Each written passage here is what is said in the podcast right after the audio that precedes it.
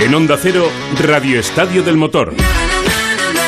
Rafa Fernández y David Alonso.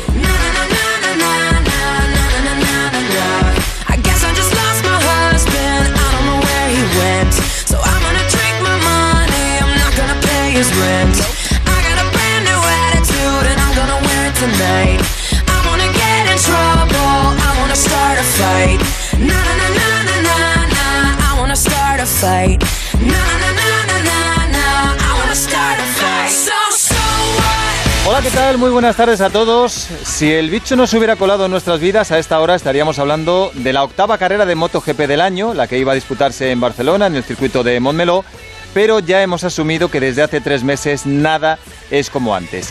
Siguiendo la costumbre de cada domingo, vamos a hablar, o vamos a intentarlo al menos, en directo con otro piloto de MotoGP. Y esto les aseguro que no es nada sencillo.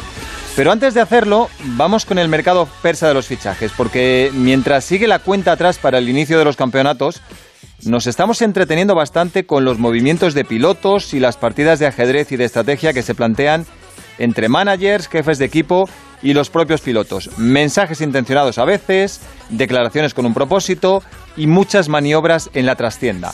Por ejemplo, el domingo pasado, justo a esta hora y en este sitio, Paul Espargaró, piloto de KTM, dijo esto.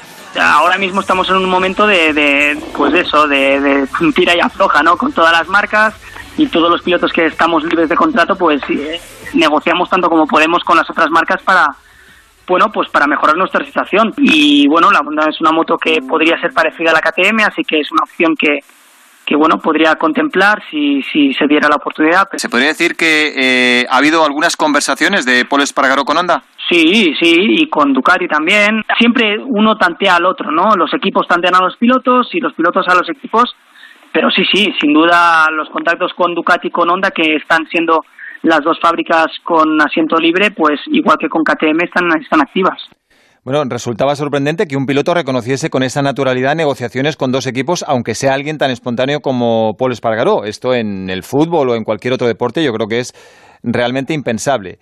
Pero unos días más tarde, el jueves, casi de noche, la web Motorsport publicaba que HRC, es decir, Honda, había fichado a Paul Espargaró para sustituir a Alex Márquez a partir de 2021. Sin duda, esto es lo que se llama un pelotazo informativo. Ha habido desmentidos por parte de ambas partes, pero es evidente que algo hay, como reconoció el propio Paul Espargaró. Rafa Fernández, muy buenas. Hola David, muy buenas. ¿eh? ¿A qué te huele esto a ti? Esto a mí me huele a que evidentemente un periodista como Germán eh, no se lanza a una piscina si no hay agua. Eh, y yo, yo, aunque hay gente que me dice que no está hecho, que bueno, que puede haber indicios, que tal, yo, si lo publica, creo que va a ocurrir. Que haya cláusulas y que a lo mejor se pueda romper por lo que sea o que haya fechas y que podamos ver el futuro lo que depara, pero yo estoy casi convencido que si se ha publicado con esa contundencia, eh, con ese titular, eh, va a terminar Paul Espargaró Honda. No, es evidente que ningún periodista se levanta por la mañana y dice me voy a inventar esto y, y lo publica. Eh, si lo ha publicado es por algo, evidentemente, y sus fuentes tendrá. Desde luego, si esto se lleva a cabo, eh, sería un golpe duro para Alex, que ni siquiera se ha estrenado todavía con la onda y desde luego no va a sentar muy bien a, a su hermano. Entre otras cosas, David, porque eh, la gente tiene que entender que los periodistas también nos jugamos mucho cuando damos una información de ese tipo si fallamos. Evidentemente. Checho Lázaro, muy buenas. ¿Qué tal? Buenas tardes. ¿Tú qué información tienes sobre esto? Yo la información que manejo es eh, muy parecida a la que nos dijo, la que nos contó Paul la semana pasada, y es que él no negó los contactos que había con Honda, pero tampoco con Ducati, y tampoco hay una tercera vía que es la renovación de KTM, que ya sabemos que en Austria estarían encantados con que su buque insignia siguiera, pero de momento no hay nada. Eh, en la información que, que publicaba la web Motorsport hablaban de un acuerdo verbal. Es decir, eh, no hay nada firmado, no hay ningún contrato en el que diga que Paul Espargaró eh, va a formar parte del Repsol Honda la próxima temporada. Así que de momento, eh, según esa información, lo que hay simplemente es un compromiso. Yo como digo, la información que tengo no es que esté nada cerrado. A mí, de hecho, todavía me cuesta mucho creer que, que eso se pueda, se pueda fraguar, pero como dice, yo también, eh, por un lado, eh, la web en la que lo publicó Motorsport tiene credibilidad absoluta, el periodista tiene una credibilidad también eh, absoluta, pero yo ya te digo, la información que manejo de momento no es esa, así que veremos a ver cómo se cómo se pues, desarrollan los acontecimientos. El titular de Motorsport era clarísimo, además no deja lugar a dudas. Dice, Paul Espargaró dejará KTM y correrá con Repsol Honda en 2021. y luego cuando lo publican en Twitter dicen HRC ficha a Paul Espargaró como compañero de Mar Márquez. Eh, es evidente que no es una posibilidad para ellos ni nada parecido, es un hecho contrastado. Oscar Langa, muy buenas. ¿Qué tal? Buenas tardes. Eh, a pesar de los desmentidos, ¿tú le das credibilidad a la noticia o no? A mí me cuesta mucho creerlo. A ver, eh, no digo que sea mentira, ni muchísimo menos. Yo no dudo de la web ni del periodista en absoluto. También es cierto que alguna vez todo el mundo nos hemos equivocado. Recordaros también el famoso fichaje de Pedrosa por Yamaha, y no fue así. Si es verdad, pues olé por Germán, olé por Motorsport y no tendremos nada que decir. Yo la información que tengo es que sí que es cierto que han hablado, que están negociando, pero luego, si me permites una opinión muy rápida, ahí me costaría muchísimo trabajo creer que Alex Márquez ver el equipo satélite en el 21 sin haber corrido una sola carrera con la Honda Repsol, lo cual le supondría una falta de crédito en el piloto español, con lo cual tampoco me parecería correcto. Si hay alguna duda, creo que el paso adecuado hubiera ido hubiera sido ir al ECR el primer año y luego depende de cómo hubiera ido hubiera ido al equipo Resolonda no lo contrario aunque yo la verdad es que me cuesta mucho creer de que eso esté cerrado. déjame hacer un apunte y es que eh, en la información que se ha dado en ningún momento eh, se indica dónde va a acabar Alex Márquez en la próxima temporada, o sea, no se dice nada de, de si Alex Márquez va a acabar en el equipo satélite de Honda, porque tampoco de momento es una posibilidad. De hecho, el, el, director del equipo, Lucho Chiquinelo, él ha dicho que su intención es renovar a los dos pilotos que tiene ahora mismo, que son Crutchlow, que sí que en principio se hablaba de que iba a ser la última temporada del piloto británico en MotoGP. El mismo piloto ha dicho que quiere seguir, es decir, probablemente o muy seguramente sigue en 2021 y Nakagami, que es un piloto de Honda Japón, en principio la intención del equipo es renovarle. Así que no se sabe muy bien si Paul Espargaro entra en el box de del Repsol Honda Alex Márquez pase al, al equipo satélite. No sabe muy bien entonces en qué situación o en qué punto quedaría Alex Márquez en el Mundial de MotoGP. Hombre, lo que está claro es que hay dos motos y, habría tres pilotos, con lo cual, eh, si llega por Espargaró, a Alex Márquez le tienen que buscar un sitio seguro. Eh, lo que sí está claro, Rafael, lo estamos diciendo, sería un movimiento muy arriesgado por parte de Honda si se concreta, más que nada, repito, porque no sentaría nada bien a Mar Márquez, que ya sabemos lo que es y lo que representa. Es el gran líder del equipo, del campeonato y ahora mismo del circo de las motos. Yo hasta que no sea lo contrario, como digo, eh, doy credibilidad porque muchas veces eh, los periodistas cuando damos noticias tenemos un paso más que nadie sabe por dónde viene y eso lo sabemos todos. Y que eh, es muy muy difícil o casi imposible que el resto de las partes en un momento tan crítico lo vaya a reconocer ninguna de ellas, aunque también os digo, ninguna tampoco ha salido a desmentirlo de momento. Eh, bueno, han hecho, han hecho unos desmentidos light, sí. Bueno, muy lights, muy lights. O sea, porque siempre al final se hacen desmentidos, pero, pero lights. Vamos a ver cómo, cómo, termina, la, cómo termina el tema. Pero eh, yo lo que sí que te digo, eh, David, es que a mí, al margen de, de sea verdad, o sea, se, se, fructifique ese fichaje o no, me parece una falta de respeto absoluta con, con Alex Márquez eh, da la sensación, o sea, y eso es una sensación mía, que eh, mm, pudieron haber apretado mucho para que Alex estuviera en, HRC y subiera a HRC y justo coincidía con la renovación de Mar Márquez, eh, esa renovación larga que, muchos igual no esperaban de, cuatro años y que, bueno pues pues ligaba a Márquez a Mar Márquez para Honda muy importante y yo creo que ahora vamos a ver porque si esto se consuma eh, me da la impresión de que esos años de Mar Márquez ahí eh, van a ser a lo mejor eh, va a ser contraproducente para, para todos ellos. ¿eh? Sí, por eso digo que sería una maniobra excesivamente peligrosa por parte de una bomba de relojería. Sí, sí, y sobre todo, o sea, cargarse a un piloto que ni siquiera ha debutado, porque Alex Márquez no ha debutado todavía con la Honda, es un poco fuerte. Oye, esto no es noticia, es un rumor que viene alimentado por una declaración. creo que viene del manager de Petrucci, que no va a seguir en Ducati eh, y ha dicho que si no consiguen renovar a Dovicioso, irán a por Lorenzo. A, mí esto sí que me parece un mal chiste, pero bueno, todo es posible. ¿Cómo lo veis vosotros? Pues es que Lorenzo, la verdad, que anunció su retirada en Valencia eh, el año pasado, eh, en lo que llevamos desde de, de Valencia hasta aquí, yo creo que ha sido el piloto más nombrado en, en el Mundial. Eh, no tiene pinta de piloto retirado, porque ya cuando se anunció que iba a ser probador, después que iba a ser wildcard y luego con todos los rumores que salieron primero en Yamaha, en Petronas, luego en Ducati, así que a mí me da la sensación que ni Jorge tiene muchas muchas ganas de, de quedarse en casa y ver las carreras de la, de la, televisión, ni que al campeonato le interese que un piloto como Jorge Lorenzo, con su caché y con mediáticamente lo que, lo que significa, porque lo que te estoy diciendo, estamos hablando tanto de Jorge Lorenzo, de un piloto teóricamente retirado, yo creo que, que puede ser una posibilidad, aunque personalmente también me cuesta mucho creer que ahora mismo Ducati eh, piense en no renovar a Dovicioso y más según las últimas declaraciones que ha dicho el director deportivo de Ducati, de Paolo Ciabatti, que ha comentado que se valora eh, hacerle un contrato anual a Dovicioso. Dovicioso que tiene 34 años y yo creo que igual que se le hizo a Jack Miller ese contrato de uno más uno, es decir, de un año y posibilidad de renovarle otro año más, yo creo que es lo que más va a encajar eh, en esta nueva estructura de Ducati de a Dovicioso renovarle por otro año. Langa, a mí esto me parece más complicado incluso que lo anterior. Sí, todo apunta a que Dovizioso renovará con Ducati, será su última etapa en la, en la, marca italiana. Pero es que además, lo llevo diciendo muchas veces, Jorge Lorenzo para volver a la competición debería de volver física y mentalmente en un estado parecido al del año dos, del 2010 y 2012. Y eso lo veo muy complicado, muy complicado. Eh, la verdad es que ahora, ¿qué hacemos? Deja otra vez Yamaha para volver a Ducati, después volver otra vez a Yamaha sí, me parece esto una rumorología excesiva y creo que sin ningún tipo de sentido. Mm. Eh, yo creo vamos... que va a volver. ¿Perdona, Rafa? Que yo creo que va a volver. ¿Que yo crees que va a volver? ¿Pero a Ducati sí, sí, el año que viene?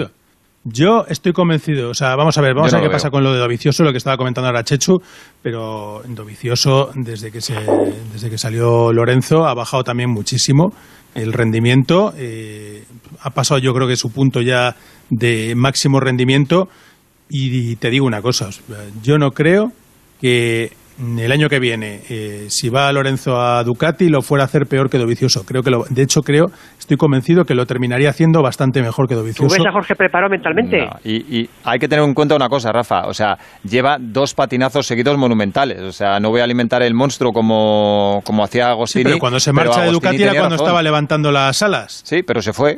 claro. Ya, y la ya, decisión ya, fue suya. No, no, eso está claro. Eso está bueno, claro. eh, por cierto, lo que sí está hecho ya, prácticamente consumado, es lo de Jorge Martín, nuestro vecino de Sanse, que va para Mac Racing, el, el, segundo equipo de Ducati. Sigue dando pasos de gigante este chico. Bueno, los pilotos están deseando volver, y especialmente uno porque es debutante en MotoGP. Y Langa, debe estar contando no los días, sino las horas que quedan para el regreso.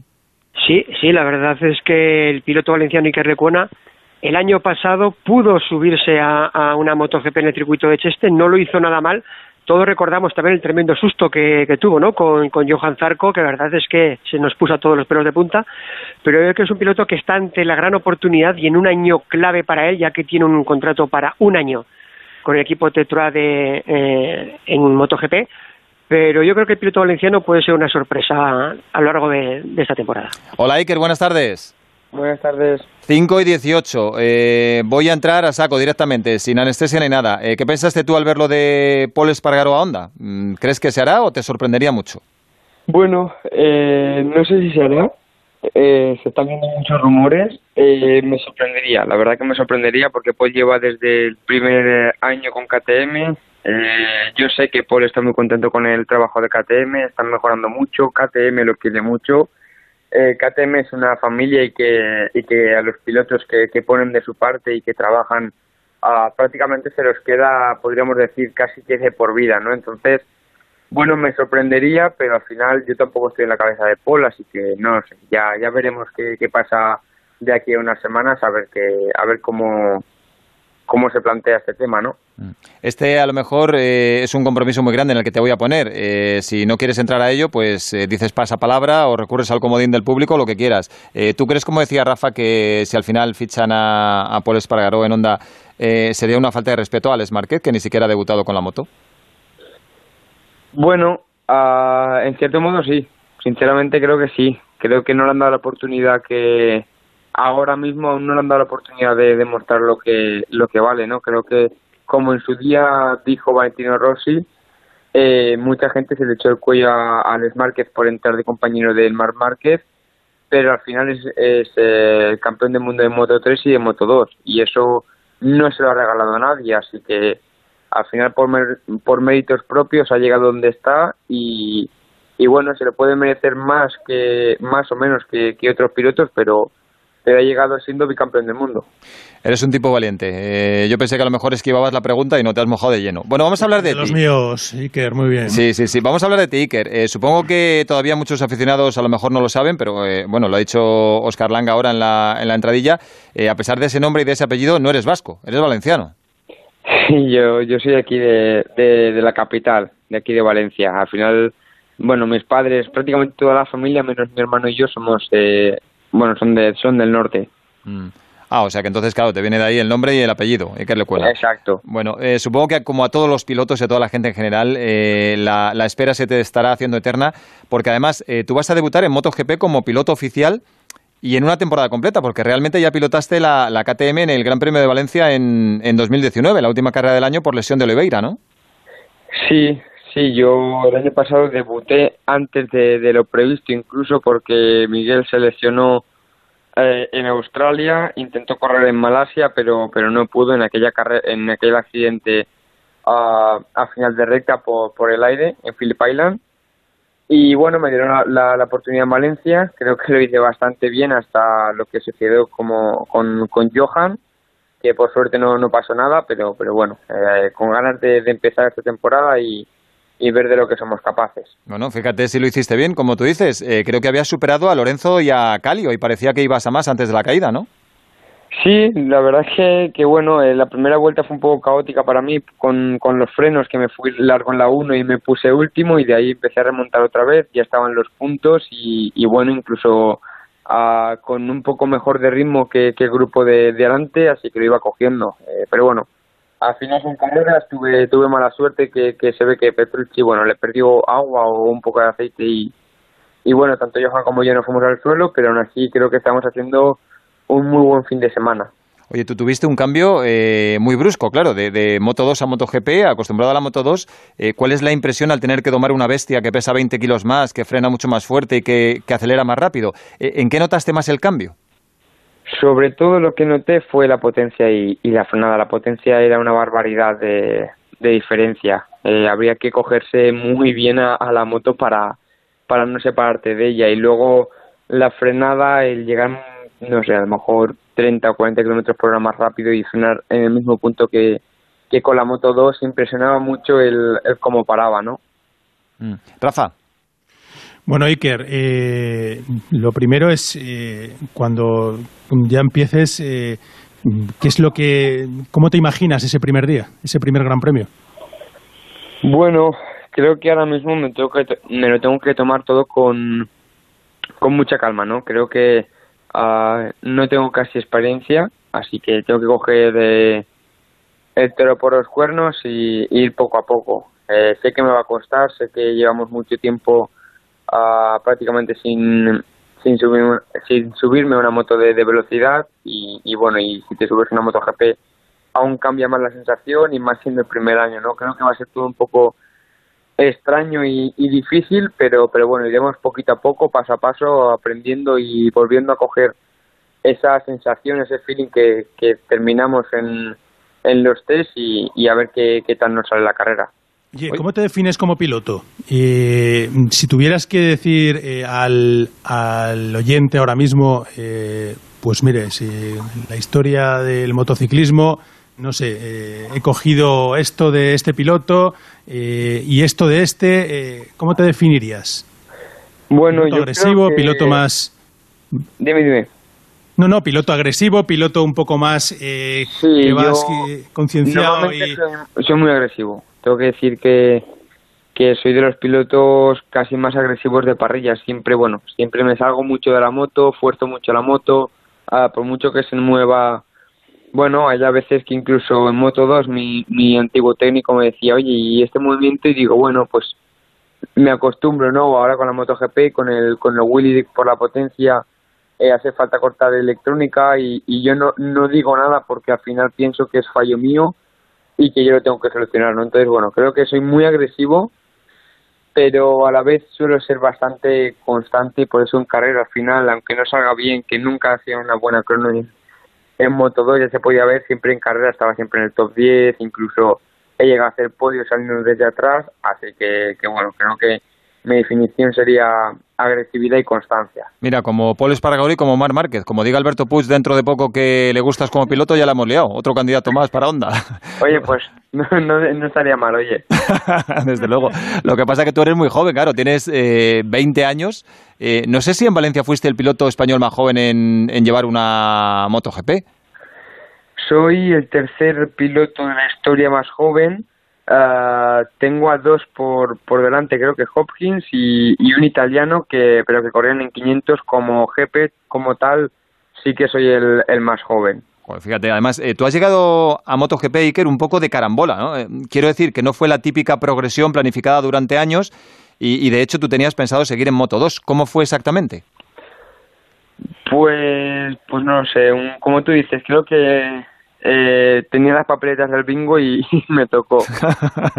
eh, no lo sé, sinceramente. Tú explicabas una cosa, lo de lo, los trenes, ¿no? Que a veces pasan solo una vez en la vida y hay que cogerlos.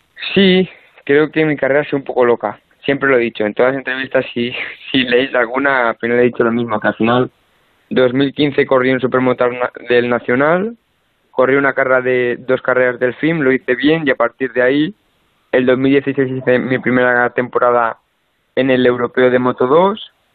A la misma temporada que entraba en circuito grande con una moto grande, me subí a la mundial y, me he quedado aquí, ¿no? Y, y luego firmar por ello eh, el, el sábado antes del GP3, en, antes de Alemania, en el GP de Alemania, y dos años, creo que para mí fue un gran paso ir a un equipo oficial y, y que de repente a final de temporada, de, de, después de dos, tres meses eh, te digan que no, que, que, puedes ir a GP, pues hombre, eh, es un poco lioso, ¿no? Y un poco preocupante realmente, eh, pero a la vez de, bueno, a, a la vez súper feliz bueno. de, de, lo ocurrido.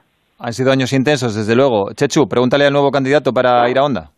Déjame hacerte dos en una, Iker. Hola, ¿qué tal? Buenas tardes.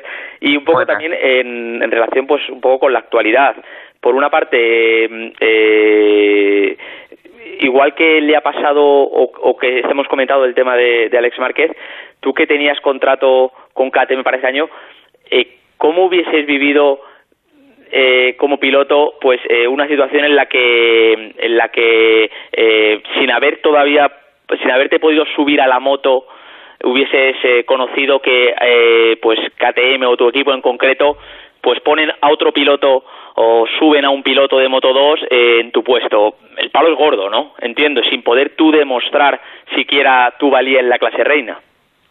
Sí, sí. Eh, a ver, al final es un, un palo muy duro, ¿no? Eh, llevas una vida entera luchando por por tu sueño y que y que el año que, llega pase una cosa como la que ha pasado a escala mundial y que encima no te den la oportunidad de demostrar antes de que puedan tomar una decisión, ¿no? Que aún no se sabe realmente qué ha pasado, pero pero si, si como tú bien dices me hubiesen hecho lo mismo y hubiesen firmado otro piloto, realmente es un palo muy gordo. Es un palo muy gordo porque no has llegado a demostrar lo que eres capaz. Ya, oye, Iker, ¿y tú qué piensas en esa estructura de KTM si definitivamente o sale que Paul abandona, que ahora mismo es el buque insignia, ¿KTM crees que tendría la posibilidad o crees que existiría una posibilidad de que, por ejemplo, un piloto como Dani Pedrosa, que ahora es el probador, se colocase en ese puesto o volviese a, como un piloto permanente, un piloto oficial de la estructura de KTM? ¿Tú le ves posibilidades a Dani Pedrosa de volver a, al Mundial con KTM? Por parte de KTM sí que lo veo. De hecho, ya le, habían pro, eh, propuesto hacer wheel cars, cosa que él negó. Él ahora mismo yo creo que está muy contento con lo que está haciendo, está eh, trabajando con una MotoGP, con un equipo de fábrica. El equipo le hace caso, eh, prueba, están probando y evolucionando muy bien la moto. Y no sé, yo creo que Dani al final lo que él decidió fue quitarse un poco la presión de encima. Creo que ahora disfruta con, con su trabajo, cosa que, los últimos años no. Entonces, no sabría decirte eh, si sería capaz de, volver a correr. Ahora mismo, eh, que haga algún wildcard no lo veo, lo veo posible, pero que corre esta temporada no sabría qué decir. Iker, me voy a hacer miembro de tu club de fans, ¿eh? Para lo joven que eres hay que ver cómo te arrimas al toro. Increíble. Eh, Langa. Sí, lo que está claro que es una persona atrevida y que le va a los retos, ¿eh? Sí, sí. Bueno, sea lo que sea, Iker, estás en la oportunidad de, tu vida, tienes un año de contrato ahora con KTM en, MotoGP y claro, en un mundial tan corto, en el que solo va a haber 12 carreras en, en un principio, quizá te interesa más ser un poco cauto al principio y después sería un buen resultado quizá estar por encima de, tu compañero Miguel Oliveira o incluso eh, por encima de Brad Binder. ¿Crees que eh, estar por encima de algunos pilotos KTM podría ser un buen objetivo para ti? Sí, sí, al final yo este año, eh, por muy express que sea la temporada, creo que mi objetivo es intentar ser, ser el mejor rookie del año. Creo que en los test, en todos los test que hemos hecho, hemos estado pegados tanto Alex como Brad como yo, entonces creo que tenemos un nivel bastante similar. Hay circuitos que a mí se me dan mejor, otros que se lo da Miguel, eh, o sea, perdona, a Alex y otros a Brad, entonces creo que tenemos un nivel muy similar, creo que al final... Eh, Pero perdona Iker, o sea, estás diciendo que quieres ser el mejor rookie del año eh, por delante de Alex Márquez. Sí, sí, no, no, no Te pones alto el listón, ¿eh? No, no lo veo locura. es cierto que, que la experiencia al final eh, puede pasarnos factura, pero al final los tres hemos subido a una moto completamente nueva y, y ¿por qué no eh, decir que podemos ser, eh, ser el mejor rookie? Rafa, vaya crack, ¿eh? No, vamos a ver. Es impresionante, a, a, por todas, sin frenos, y yo sí que te digo una cosa, ¿eh? En el caso de Alex Márquez, no sé si lo compartís, pero ahora mismo que esta información supongo que él esperaría eh, que, desde Honda eh, se desmintiera ¿no? la, información de Paul, pero si yo fuera Alex Márquez me intentaría evadir y sí que me subiría a la moto con unas ganas espectaculares de demostrar. ¿eh? Y, hombre, evidentemente la moto que va a tener Alex, Iker, no la vas a tener tú. Por eso tiene más respeto para la que vas a tener. Que por eso tiene más mérito lo que dice, o sea, que, que pretende ser el mejor rookie. y al final la experiencia de, Alex, ¿no? O sea, que también tiene más experiencia que tú, o sea, al final en, en, lo que es el en lo que es el mundial o en los años que, ha, estado en Moto 2, ¿no? Sí, sí, al final. Pero eres atrevido, o sea, tú vas a por todas. Como he dicho antes, él es bicampeón del mundo. Eh, tiene mucha más experiencia que yo, pero es igual que Brad. Brad fue campeón eh, del mundo de Moto 3, subcampeón del mundo de Moto 2 y creo que terminó tercero en 2018, o sea eh, son dos pilotos muy muy rápidos, pero que al fin y al cabo, eh, si, si miramos los test, en Jerez fue Alex el más rápido y yo el segundo y Brad el tercero. Malasia fue Brad el primero, Alex el segundo y yo tercero. En Qatar eh, creo que fue Brad, luego yo y luego Alex. Entonces, bueno, creo que estamos siendo bastante constantes y bastante está bastante igualado, ¿no? Entonces, no veo por qué eh, no pensar en llegar a ser rookie. Está claro que. ¿Sabes una cosa, Iker? Para llegar a conseguir algo hay que pensar eh, que lo vas a conseguir. Si no, Soñar en grande. Bendita presión, es lo que digo siempre yo. Es que el que no tiene presión es que no está nada grande. Entonces, no, pero es que la presión. se la pone él solo. La verdad es que está poniendo el listón muy alto y, es muy ambicioso. Y eso está muy bien. Bueno, viendo lo atrevido y lo echado para adelante que eres, Iker, vamos a hacer un test muy rápido que tenemos que solucionar en 20-30 segundos. Eh, a ver qué tal se te dan las quinielas. ¿Ganador del Mundial 2020? Fabio. ¿Cómo? Cuartararo. Cuartararo. señor. Ya, ya, ya, ya sé que es Cuartararo, pero me has dejado en shock ya. Por cierto, que es muy amigo Iker, bueno, amigo Iker de, de Cuartararo, al que una cosa que se hizo, un, vídeo que se hizo viral, fue cómo le daba consejos Fabio Cuartararo a Iker en ese test, ¿verdad, Iker? Sí, en Qatar, en Qatar. o sea, que me estás diciendo que Cuartararo le gana el Mundial a Márquez. Yo creo que Márquez, como hemos visto, no es invencible, creo que Yamaha está muy cerca, incluso, incluso Suzuki.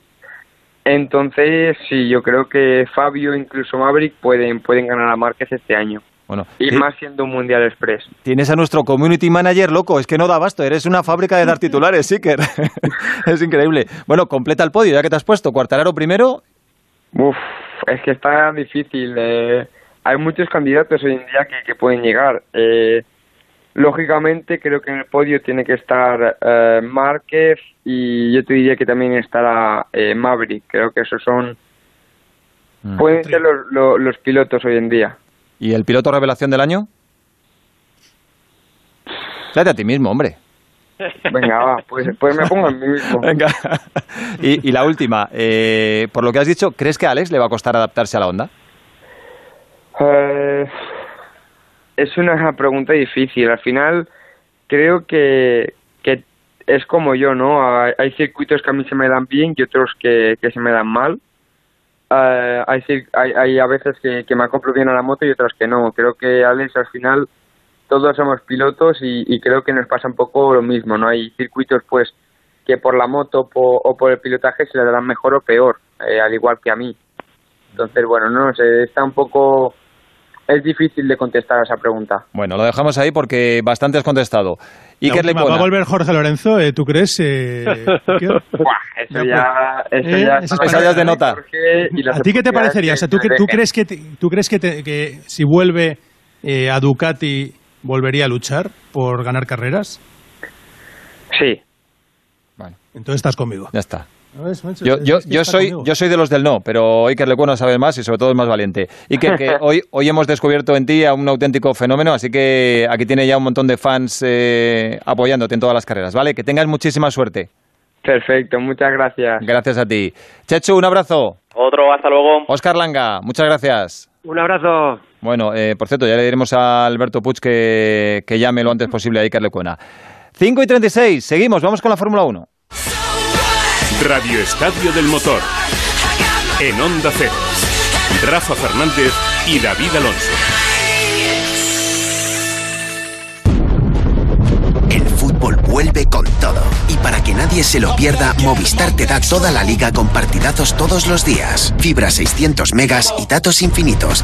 Todo por solo 50 euros al mes durante tres meses, sin permanencia. Contrátalo en el 1004 movistar.es o en tu tienda más cercana. Movistar. Ahora sí. Es hora de ponernos en marcha. Y en Onda Cero, construimos futuro contigo. Debates, entrevistas, conferencias, ideas innovadoras, propuestas que generan valor, iniciativas de emprendedores. Queremos contribuir a la activación de la economía española, de cada comunidad y municipio, a través de una iniciativa que invita a participar a los sectores estratégicos.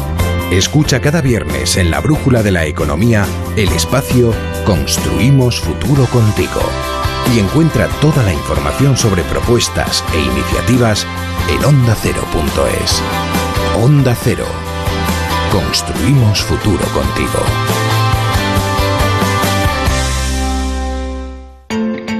Gente con ilusión. Tengo ganas de comenzar a trabajar para volver a tener ese contacto cercano con la gente, con mis clientes, con mis vecinos. Gente con vitalidad. Salir con mi perrita, ir a mi kiosco, abrir las persianas, colocar mis cupones, mis rascas, ir a tomarme mi cafelito, donde voy todos los días, a ver a Manolo. Estamos preparados para volver muy pronto. Lo deseamos tanto como tú. Grupo Social 11. La ilusión puede con todo. What's the trick? I wish I knew. I'm so done with thinking through all the things I could have been. And I know you. En Fórmula me 1 to. estamos a solo cuatro semanas de que empiece el Mundial y ya están confirmadas oficialmente las ocho primeras carreras. A partir del 5 de julio habrá dos en Austria, una en Hungría, dos en Gran Bretaña, una en España, el 16 de agosto en Barcelona, otra en Bélgica y otra en Monza el 6 de septiembre. Como en las buenas películas, falta la segunda parte. Esta semana ha hablado Carlos Sainz en varios medios y la pregunta más frecuente ha sido sobre su llegada a Ferrari con la presunta, la supuesta etiqueta de piloto número 2. Él es muy claro y así lo dijo en Onda Cero, en el transistor. que voy a ir en igualdad de condiciones, me van a dar las mismas armas que a Charles. Lo que sí que es normal es que él lleva más tiempo en el equipo, se conoce mejor el coche. Lo que sí que sé es que cuando tenga la oportunidad de, ganar, intentaré ganar como o intentaré hacer un podio o intentaré quedar lo más adelante posible. En mi contrato no hice nada de segundo piloto y, voy a ir a por todas porque es para lo que he nacido, ¿no? Para intentar ganar y es mi objetivo.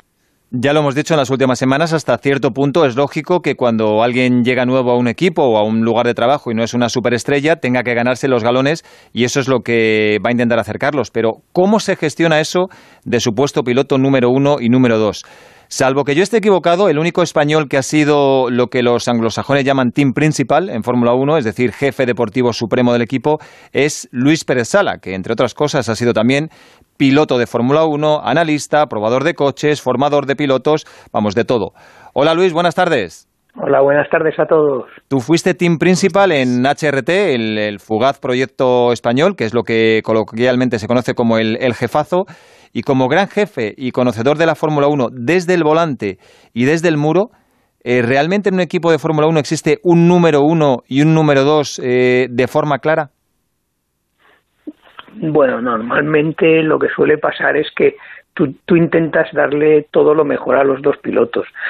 A veces van saliendo novedades y no te da tiempo a lo mejor a tener todo igual para los dos. Entonces en ese momento pues tienes que elegir el que el que el que ha hecho mejor tiempo el que está yendo mejor el que el que va mejor en el campeonato entonces pues eso va creando a veces pues un poco de diferencia pero no es que tú tengas primero y segundo piloto y después la otra cosa es que además pues en las carreras pues a veces hay que tomar decisiones eh, para el bien del equipo y en ese momento pues también a lo mejor perjudicas a un piloto no porque pues, lo que no tiene sentido es que dos pilotos luchando por una plaza pues a lo mejor tengan un accidente y pues lo que hemos visto en algunas carreras no tienen accidente y pierden los dos pilotos como me recuerdo la, eh, la, una carrera de Red Bull si no no sé si era eh, entre Ricardo y y Verstappen que tuvieron un golpe, sí. Ricardo y Verstappen que tuvieron un golpe, no sé si fue hacer Bayán, mm. hace dos años, ¿no?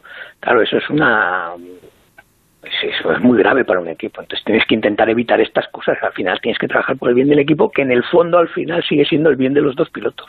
A veces cambian los supuestos papeles de número uno y número dos, cambian sobre la marcha, como hizo Ron Dennis en McLaren con Hamilton y Alonso en 2007, y eso le costó el título. Pero eh, quiero preguntarte, ¿cómo ves la llegada de Sainz a Ferrari, donde mm, Leclerc ahora mismo sí parece la gran apuesta? Es decir, eh, ¿en qué puede beneficiar a Ferrari a Leclerc?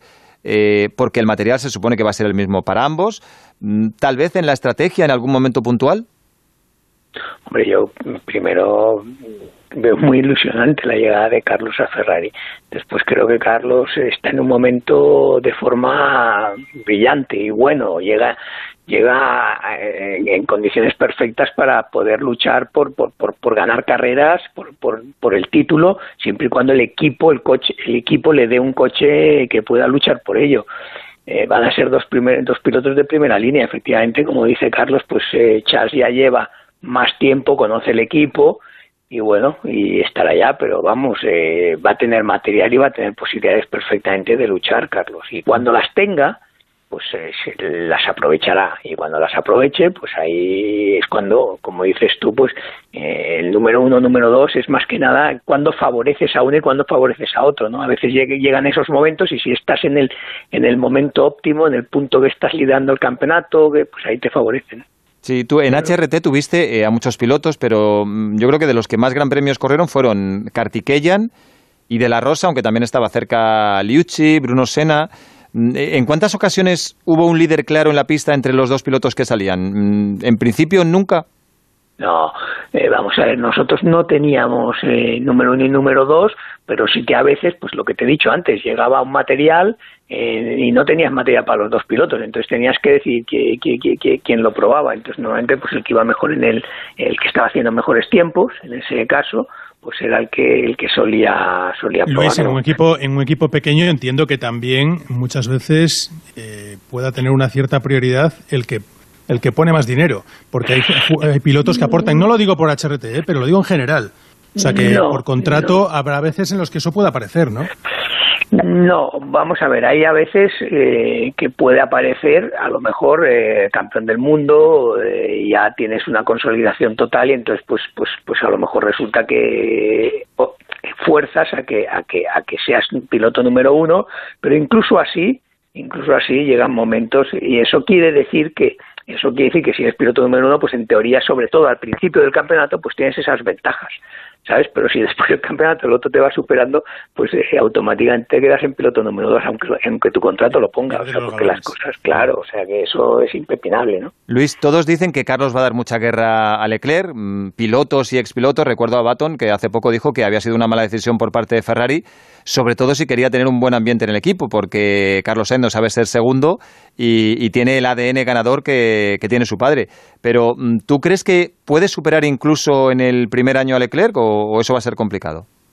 Hombre, lo puede superar, claro, pero yo no estoy nada, de acuerdo con lo que dice Baton. Yo creo que es muy acertado lo que ha hecho Ferrari. Claro, no, pero era, era, era un elogio, o sea, era que si quería crear buen ambiente, que Carlos no es el piloto adecuado porque va a luchar eh, de tú a tú con Leclerc. O sea, mm. eh, era una crítica a Ferrari, pero realmente era un elogio a Carlos. Pero yo no sé si Luis está de acuerdo. Eh, Luis, o sea, yo he visto a Carlos, hemos visto a Carlos con Verstappen, hemos visto a Carlos ahora con Norris, que son pilotos jóvenes también, con ganas de luchar.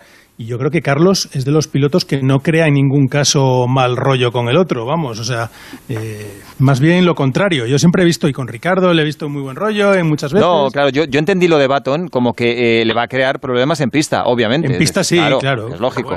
Sí, sí, que no va a aceptar el papel de También le va a motivar en pista le va a crear problemas, que eso es lo que tiene que ser y para eso te contratan, o sea, no te contratan para que tú seas más lento que el otro piloto, te contratan para que crees problemas, no, no para que crees problemas, para que estés luchando por el campeonato, si falla el otro, si, eh, si superas al otro, porque la competencia al final en el equipo es bueno. Y lo importante, que es lo que estabais diciendo antes, por eso no estoy de acuerdo con Baton, porque Carlos no crea problemas, al contrario, eh, es un piloto que tiene una cabeza privilegiada, desde mi punto de vista, y que sabe perfectamente eh, jugar esas bazas, y lo ha hecho durante, lo ha demostrado durante todos estos años en la Fórmula 1 y en otros equipos. O sea, él ningún problema y ha estado luchando de tú a tú, muchas veces ha ganado, y, no ha habido problemas, y han estado luchando de tú a tú entre los pilotos del equipo, con Verstappen, con, con Norris, con cantidad de pilotos. Hombre, es difícil encontrar un piloto tan impecable como Carlos Sainz a todos los niveles, en educación, en trato, en declaraciones, en la pista, en todo. Y yo creo que Leclerc ya sabe también quién llega, es decir, que, no llega un piloto que, va a aceptar el papel de segundo así como así, y Carlos lo ha dicho abiertamente. Oye, te quiero preguntar también por lo de Fernando Alonso, la posible vuelta para 2021. Mm, ¿Te encaja lo de Renault o te parece una opción lejana? Yo no lo veo, eh, porque Fernando cuando se fue de McLaren, eh, con lo cual estuvo, se alejó de la Fórmula 1, lo dijo, dijo una cosa muy clara, que él no iba a estar, eh, no iba a volver a la Fórmula 2 si no, le si no iba a un equipo en el que le ponían las condiciones de ser campeón del mundo. Entonces, Renault en este momento no es un equipo para ser campeón del mundo. Que él que le estén prometiendo que sepa, que conozca a la gente, que estén fichando ingenieros eh, para crear un equipo, como en su momento pues pasó con Schumacher cuando fue a Ferrari o con Hamilton cuando ha ido a, Mercedes, eh, que te ponen las condiciones y que, y que, vas a poder crear ese equipo y que, y que él conoce a la gente y que a lo mejor en, uno o dos años puedan ser campeones del mundo, eh, pues a lo mejor te podría convencer, pero, pero, pero por mí yo no lo veo. Sí, pero Fernando está a punto de cumplir, lo va a hacer unos días, 39 años, y yo creo que no está para embarcarse ya en un proyecto a, medio o largo plazo. Por eso yo estoy en tu línea desde hace varias semanas. Una cosa es que Renault quiera a Fernando y otra cosa es que Fernando quiera volver a Renault, porque ahora mismo eh, Renault no está para ganar ni siquiera para luchar por el podio, con lo cual me parece una opción realmente lejana. ¿Para este 2020 apuestas por Hamilton o puede haber sorpresa? Bueno, yo creo que puede haber sorpresa más que nada porque como el campeonato se nos está quedando como, como eh, pequeñito, porque con solo ocho carreras de momento y después algunas más que habrá y tal, eh, puede haber sorpresa porque se han estado todo este invierno, veremos con el COVID quién ha trabajado mejor, eh, hay muchas incógnitas, pero bueno, sí que es verdad que parte como favorito. Luis Pérez Sala, un placer como siempre, mil gracias. Gracias a todos vosotros. Hasta luego. Jacobo Vega, muy buenas. Hola David, ¿qué tal Rafa? Buenas tardes. Aunque ya estamos pensando en carreras, el, mercado de Fórmula 1 está como el de las motos, también sigue moviéndose. Lo que más se oye últimamente es botas a Renault y George Russell a Mercedes para 2021. Mm, ¿Lo ves factible? Lo de Russell sí lo veo factible. Quizás con Hamilton todavía en plenitud no lo veo porque yo creo que, que Mercedes tiene mucha fe en George Russell, ¿no? Como seguramente el sucesor de Lewis Hamilton para, para tratar de, luchar por el Mundial. No sé si, si, si juntarle con Hamilton va a ser lo mejor para, para Russell, ¿no? O lo mejor para el equipo, pero sí que creo que es la apuesta de futuro de, de Mercedes, ¿no? Como la apuesta de futuro de, de Red Bull es Verstappen y la de y la de Ferrari. Bueno, ahora con Carlos no está tan claro, pero bueno, Charles Leclerc, ¿no? Parece que es, que es la apuesta de, de futuro de Ferrari. Con lo cual, yo sí veo a George Russell en el, en el equipo Mercedes, pero bueno, vamos a ver eh, si le juntan con, con Hamilton. El tema de botas a Renault me cuesta un poco más verlo, ¿no? Porque sí que se habla de que cuando, cuando Toto Wolff liberó a, a Ocon para que fichara por Renault, eh, sacó un compromiso por parte de Renault de que, de que, de que contasen con Valtteri Bottas si se quedaba sin asiento en Mercedes, pero yo no creo que eso, ese compromiso sea, sea realmente un compromiso que esté negro sobre blanco, ¿no? Con lo cual lo veo complicado. Tampoco ha demostrado Bottas nada especialmente bueno como para que se lo estén rifando por ahí los equipos, ¿no? Si se va de Mercedes, únicamente el hecho de haber estado tantos años en un equipo campeón del mundo y que pueda traer ideas o que pueda compartir algunos de los secretos del equipo, ¿no? Pero yo no, no creo que sea, que sea el, piloto que está buscando ahora mismo Renault. Bueno, ahí detrás de todo esto, moviendo los hilos, está Toto Wolf, que es gran estratega y que ha dicho, por cierto, que no descarta a Vettel para 2021. Se, supone, que... se supone que esto es eh, otra estrategia para presionar a Hamilton en la renovación. Sí, yo creo que esto es un jueguecito que está haciendo que está haciendo Toto Wolf. No, no, no creo tampoco que, que Vettel sea el piloto que le interesa a Mercedes, porque Mercedes tiene un coche dominante y no necesita tener a, a dos pilotos eh, pegándose por, por el Mundial y incluso quitándose puntos y trayendo. Ahí sí que, que traerían mal rollo, ¿no? Como habéis comentado ahora con el, con el tema de... A mí me alucina, me alucina Jacobo David que, que un tipo del del nivel de Toto Wolf en una escudería eh, mueva pilotos al mismo tiempo. Eh, sí, pero ya lo hacía también. Eh, no, no, ya sé que lo hacía, pero que me refiero que es algo. No, que lo hacía también Briatore, es decir, que no es el, no es el único, el único digamos, trim principal que, que, está metido también en el mercado de los pilotos, ¿no? Pasa que, bueno, Briatore lo hacía de otra manera igual más civilina, no se notaba tanto, tenía a los hermanos Michel, que eran los que movían a los pilotos con el RDB, y era una, una manera de hacerlo un poco menos evidente, pero Toto Wolf, bueno, pues eh, tiene, tiene intereses además de, de, en su equipo, que no olvides que no solo es el team principal de Mercedes, sino que es accionista de, del, del, equipo y, y, luego tiene, entre comillas, esa relación con los pilotos que tuvo que eh, como apartarse a un lado cuando, cuando empezó a ser team principal de Mercedes porque no, no era compatible, ¿no? Pero él sigue teniendo eh, esa esa, esa agencia de pilotos que, que, bueno, junto con Mika Hakkinen, junto con Didier Cotton, eh, que, que, mueven a, a, todos estos pilotos, ¿no? Con a George Russell, eh, a Valtteri Bottas y más pilotos que tienen por ahí, ¿no? Entonces,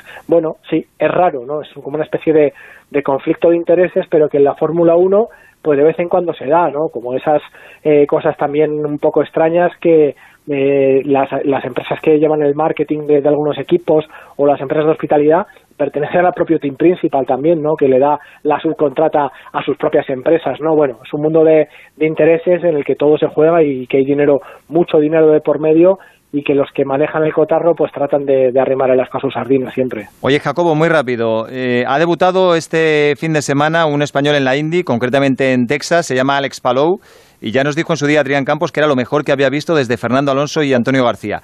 No iba mal, lo estaba haciendo bien, pero ha tenido mala suerte muy mala suerte, ¿no? Se ha, ha cruzado en el camino de, un, de otro piloto que había, que había hecho un trompo y se la lleva por delante. Eh, Alex es debutante prácticamente en, en la India, ha hecho muy pocos test, se ha metido en un óvalo prácticamente sin, sin tener eh, experiencia en los óvalos y ha ido bastante rápido, ¿no? En un equipo que tampoco es que sea la bomba, eh, yo le veo muy muy buen futuro a Alex en, la Indy, ¿no? Es un piloto muy rápido, en la GP3 seguramente no tuvo mucha suerte, no, no, no terminó de, encajar bien las cosas, ¿no? El equipo Campos, pues bueno, también eh, venía en un momento de transición y no supieron darle seguramente todo lo que necesitaba para estar delante, que hubiera estado delante, pero luego eh, se fue a Japón, lo hizo muy bien en la Fórmula 3, lo hizo muy bien en la, en la Nippon, en la Super Fórmula, y, con el mismo equipo, o prácticamente el mismo equipo que, que estuvo haciéndolo en la Nippon eh, y con el apoyo de Honda, pues ahora se, se, ha embarcado en el tema de la Indy y le veo gran futuro, ¿no? Para estar eh, seguramente mucho tiempo allí, si es que él quiere seguir en la Indy, y para estar con los pilotos de delante, ¿no? Jugándose el campeonato y ojalá pues jugándose esas 500 millas que es la joya de la corona. No te vayas todavía, Jacobo, que a lo mejor te tenemos que utilizar como comodín. vale. Radio Estadio del Motor. En Onda Cero. Rafa Fernández y David Alonso. ¡Eh! ¡Que vuelve el fútbol! Menos. Menos. Menos. Ah, sí, sí. A puerta cerrada, pero vuelve. Si vamos a volver a medias, pues a medias. Paga solo la mitad de la cuota hasta 2021. Gama sub de Volkswagen desde 174 euros al mes con MyRenting. Consulta condiciones en Volkswagen.es. Volkswagen. Buscamos locos, locos creativos que suban la persiana y no bajen los brazos. Locas creadoras que no esperen que el viento sople a su favor. Porque esta locura solo se supera con una locura mayor, con el orgullo de ser empresario. Con el orgullo de ser empresaria. Hace dos meses, más de 3.000 empresas de todos los tamaños, empresarios, empresarias, autónomos y trabajadores dijimos, esto no tiene que parar. Hoy decimos, eactívate. Suma tu creatividad en eactívate.com.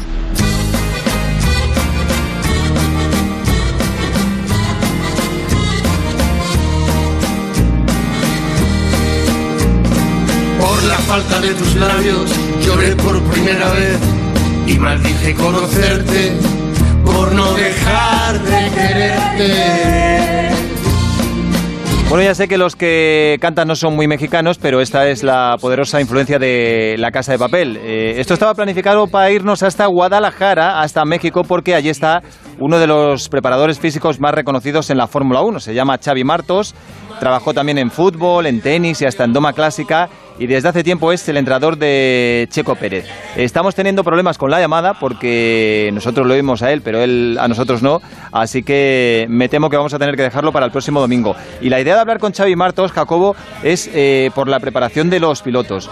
Eh, un piloto no puede entrenar con el Fórmula 1 antes de volver y después de un largo periodo de inactividad. En ese caso eh, es muy distinto a lo que hace un futbolista o a lo que hace un tenista o un jugador de baloncesto.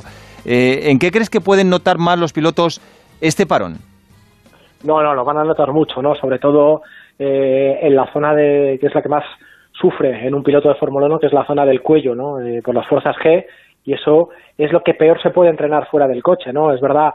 Y yo he estado en el gimnasio que tiene Xavi en Barcelona eh, y todos los aparatos que tratan de simular estas fuerzas G, ¿no? Tanto en lo que llaman el core ahora, todos los, los entrenadores, los, los, entrenadores físicos nuevos o modernos, eh, y toda la zona del cuello, pues tienen un montón de máquinas que simulan eso, pero luego meterte en el coche eh, es, es, lo más complicado, ¿no? Lo más difícil que tienen, ¿no? Luego el tema de reflejos y todo esto, bueno, eso sí que lo pueden eh, entrenar muy bien en casa, eh, con diversos aparatos que hay, con, con diversos ejercicios que les hacen, pero el tema del cuello va a ser lo más complicado, ¿no? Tanto tiempo de parón, aunque ya desde las últimas semanas todos han empezado a hacer un poco de karting y eso no es lo mismo. ¿no? Hombre, claro, sí, me, me, decía Xavi esta semana, dice, claro, nosotros vamos a empezar a hacer karting ahora con, claro. con Checo, pero por muy bueno y muy rápido que sea el kart, no tiene nada que ver un kart con un no. Fórmula 1. Ahora ya hay simuladores, no, Jacobo, también que, que, tiran mucho, ¿no? Sí, bueno, sí, pero no... Mira el de Fernando, eh, claro. el de Fernando es una nave espacial, no es un simulador.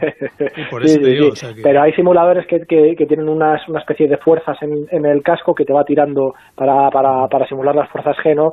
Pero no es lo mismo, ¿no? Y luego te hacen ejercicios eh, con pesas en el cuello, hacen ejercicios, eh, digamos, también de resistencia en el cuello, pero lo dicen todos los pilotos, ¿no? Que, que aunque estén súper preparados, aunque hayan hecho mucho ejercicio de cuello en el gimnasio, que llegan al, a, al circuito y los primeros días duele el cuello, ¿no? Y lo, lo comentan todos los pilotos, ¿no? Eh, por ejemplo, eh, cuando, cuando empiezan el primer test, ¿no? Después de tanto tiempo de inactividad, la última carrera ha sido en el mes de noviembre, nos han subido en fórmula en, en, cuatro meses eh, y aunque estén muy bien preparados, esos primeros días pues eh, tienen bastante tensión y eso es lo que más sufre, ¿no? Todo y, lo demás... Y además, perdona Jacobo, claro, eh, el hecho de tener un, de tener un Mundial Express eh, con muchas carreras en poco tiempo, eh, no sé si les puede perjudicar en algo a nivel de acumulación de esfuerzos o de estrés o solo es el, sí. el comienzo y una vez superado va a ir como la seda. No, yo entiendo que sí, porque al final eh, un piloto de Fórmula 1, al igual que un futbolista, un jugador de baloncesto, un atleta, entrena por picos de, de forma, ¿no? Eh, ellos tienen un, un, calendario en el cual, bueno, pues eh, ya, ya, van preparados, ¿no? Saben que al principio tienen estas carreras con esta exigencia, eh, unas carreras más de calor, unas carreras menos de calor, pero más exigentes físicamente por cómo es el circuito, por las fuerzas G, etcétera, y, y los preparadores físicos, ellos van eh, preparando al piloto según estos picos, ¿no? Por ejemplo, después del verano, pues un pico importante de, de, para los pilotos, ¿no? Porque vienen carreras como la de Singapur, la de Monza, que es muy rápida, Singapur con mucho calor, con lo cual ahora mismo lo que tienen es súper trastocada la preparación física, igual que estamos viendo con los futbolistas ahora, ¿no? Que se están lesionando, que están diciendo, ojo, la primera jornada, que vamos a ver muchas lesiones, porque esa planificación de la temporada pues la han tenido que variar totalmente y pues han podido entrenar, lo comentaba antes hablábamos de Alex Palou, lo comentaba Alex Palou también, ¿no? que no ha podido prácticamente entrenar porque él vive en un piso y tenía una bicicleta y hacía los ejercicios como podía, etcétera. Y fíjate las fuerzas que, que tienen en los óvalos, ¿no? que es muy complicado. Con lo cual les ha trastocado a todos. El, el tema es que están todos más o menos igual, ¿no? van, a, van a llegar todos a, a Austria. Acabo que acabamos a las 6 o a las 7. ¿eh? Sí, lo que, lo que decía un gran comentarista de ciclismo, lo que es igual para todos no es ventaja para nadie, así que todos van a tener las mismas condiciones. Gracias, Jacobo, un abrazo. Un abrazo a todos. Bueno, Rafa, pues nada, hasta aquí hemos llegado. Que ya no, queda nada, ¿eh? que esto ya nada. En, en, breve empieza. El en tiempo. los próximos días, fíjate, vuelve la Liga Española con partidos todos los días a partir del jueves, bueno, realmente del miércoles. Días seguidos. Sí, a partir del miércoles con la segunda parte del Rayo Albacete, pero intentaremos seguir manteniendo esta cita con todos vosotros en la medida de lo posible. Gracias, un abrazo, llega a Radio Estadio, adiós.